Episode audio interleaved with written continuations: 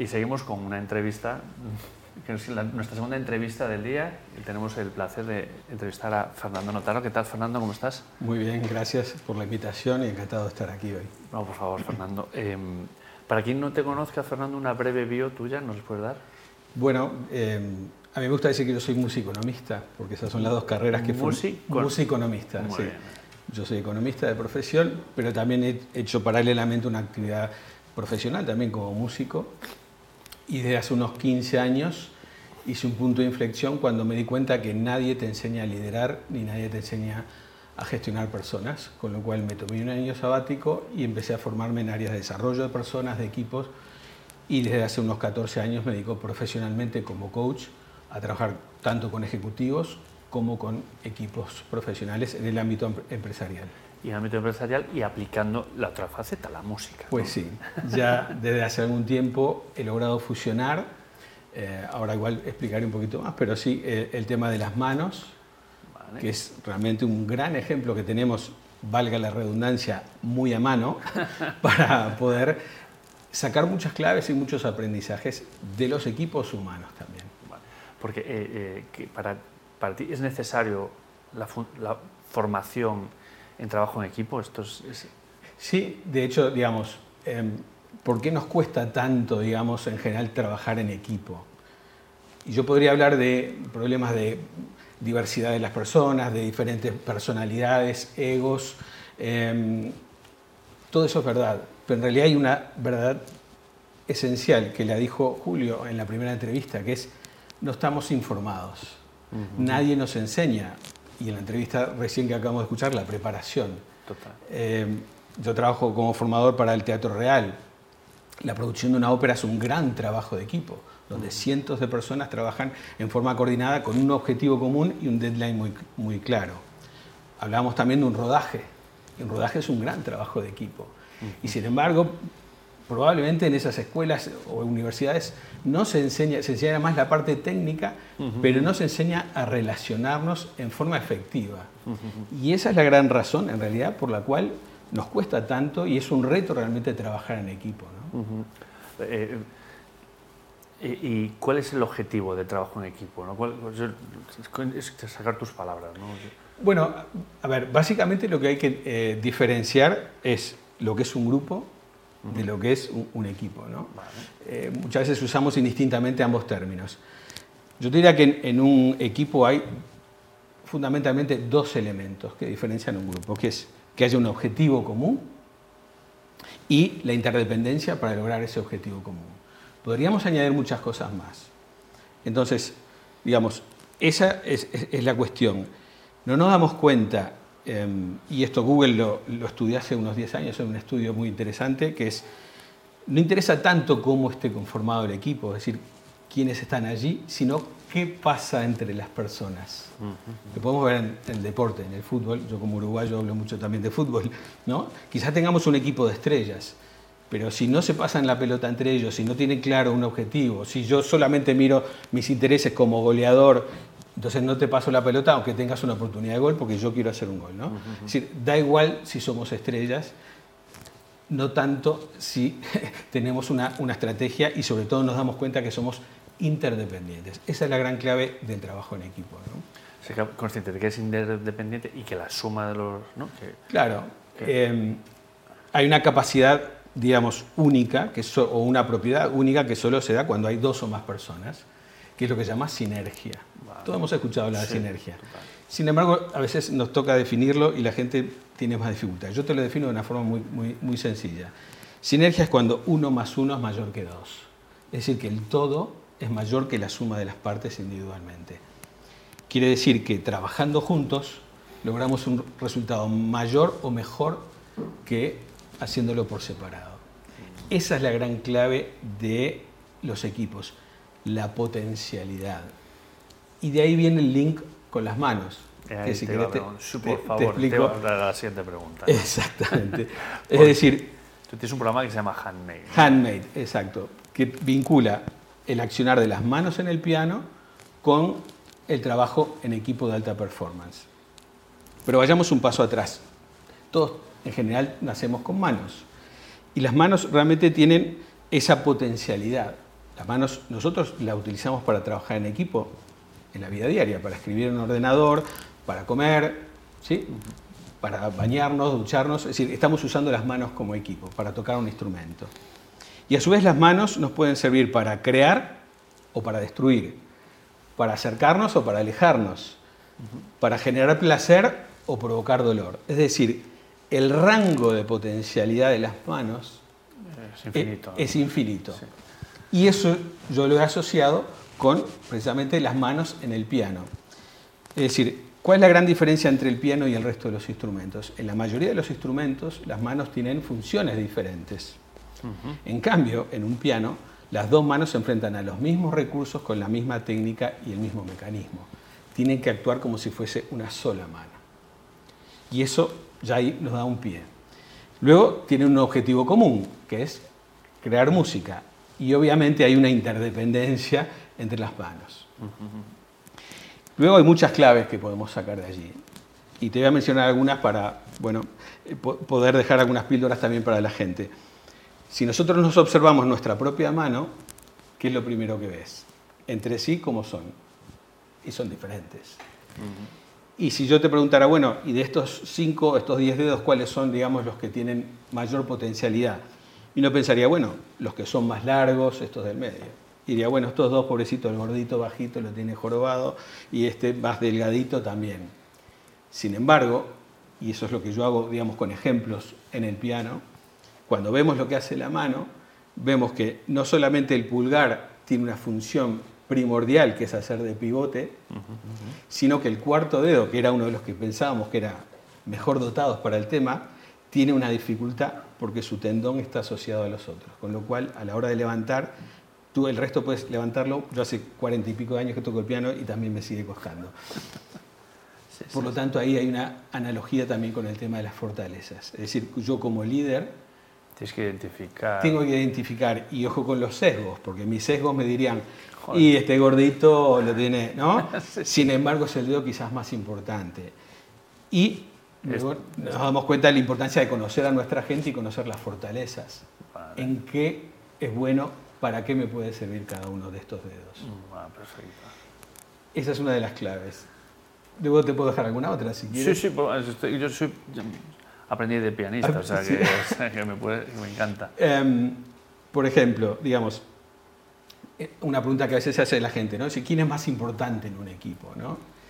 Y es una pregunta que en sí mismo no tiene sentido, porque sí, el CEO es muy importante, pero eh, la persona que está en la recepción también lo es, a su nivel, porque si esa persona atiende mal al que recibe, vamos a suponer que viene una visita muy importante, pero la está atendiendo mal, La visibilidad. e- Evidentemente estoy dando una imagen y ya esa persona a la reunión que tiene con el CEO va a ir De una manera de otra manera diferente.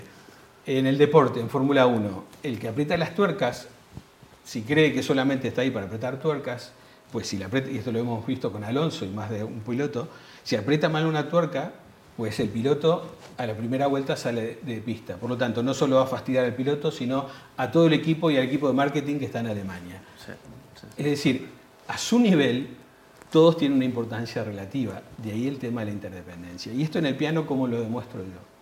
Uno podría pensar que la mano derecha, que es la que toca las notas más agudas y en general toca las melodías melodías. o la improvisación en el jazz, está muy bien. Pero ¿qué pasa si toca sola sin la mano izquierda?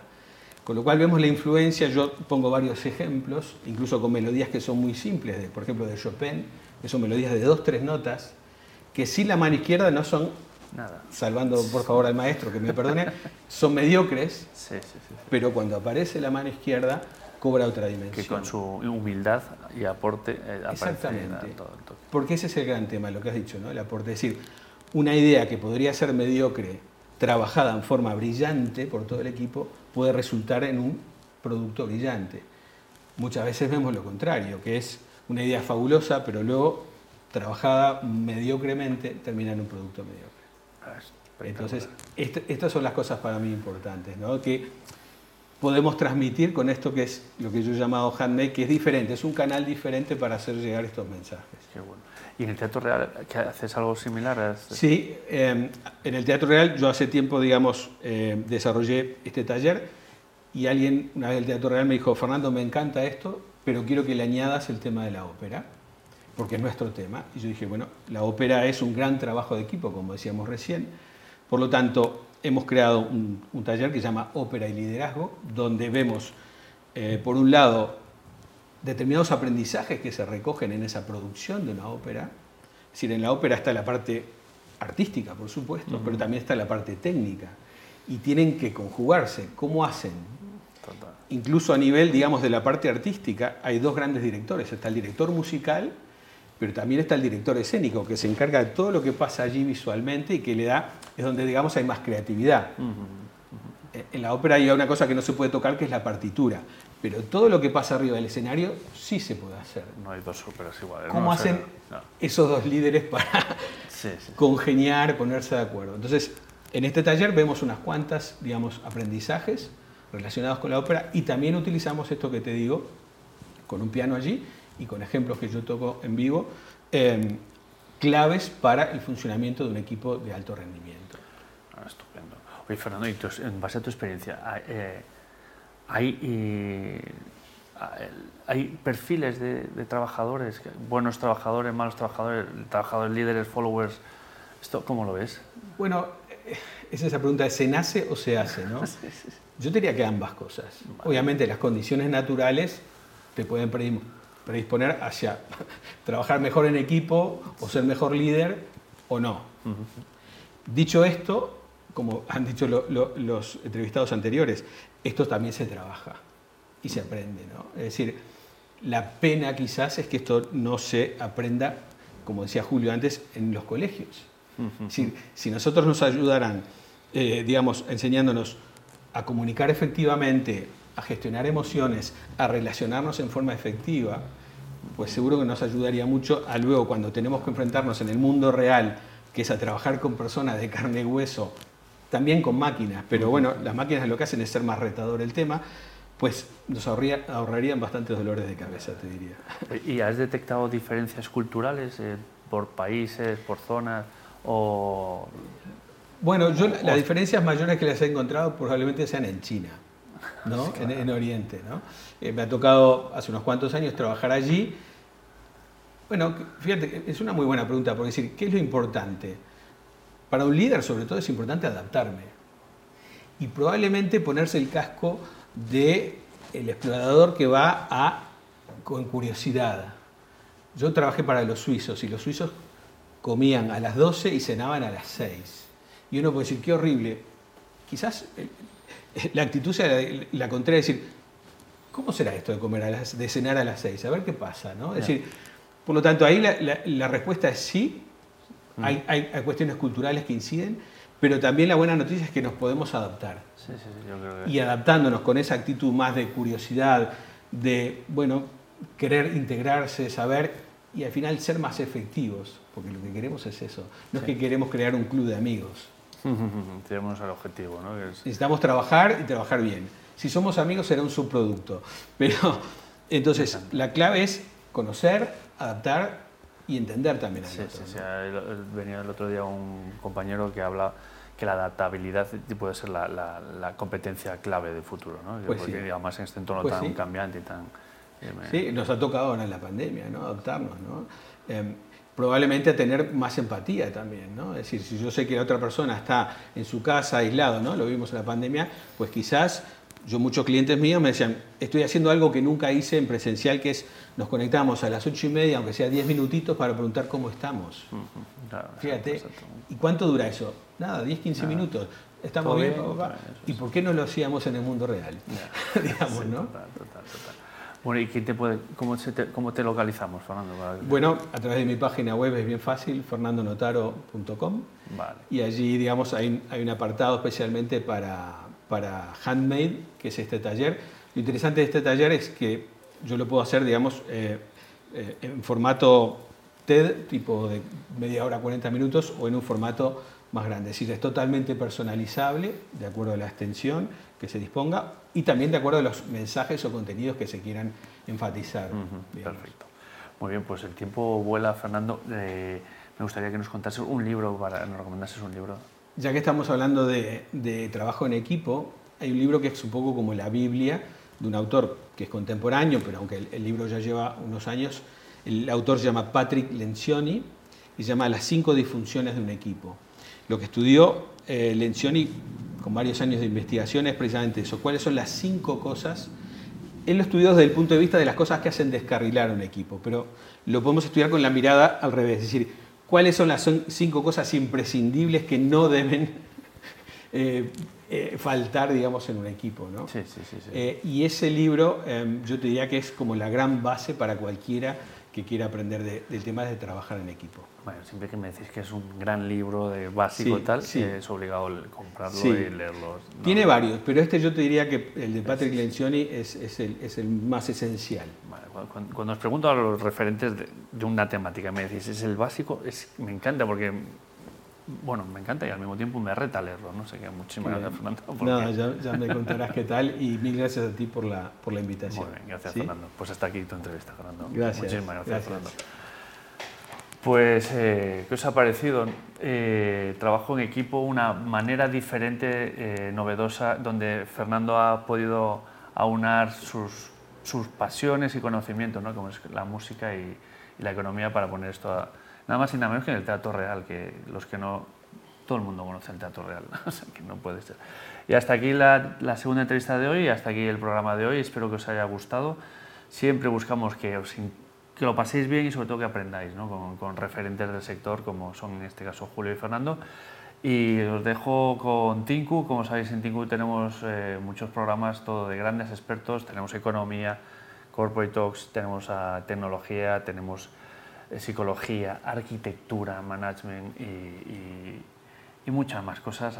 Y esto está nada más que empezando y dándolo todo para vosotros. Nos vemos el lunes que viene. Fuerte abrazo.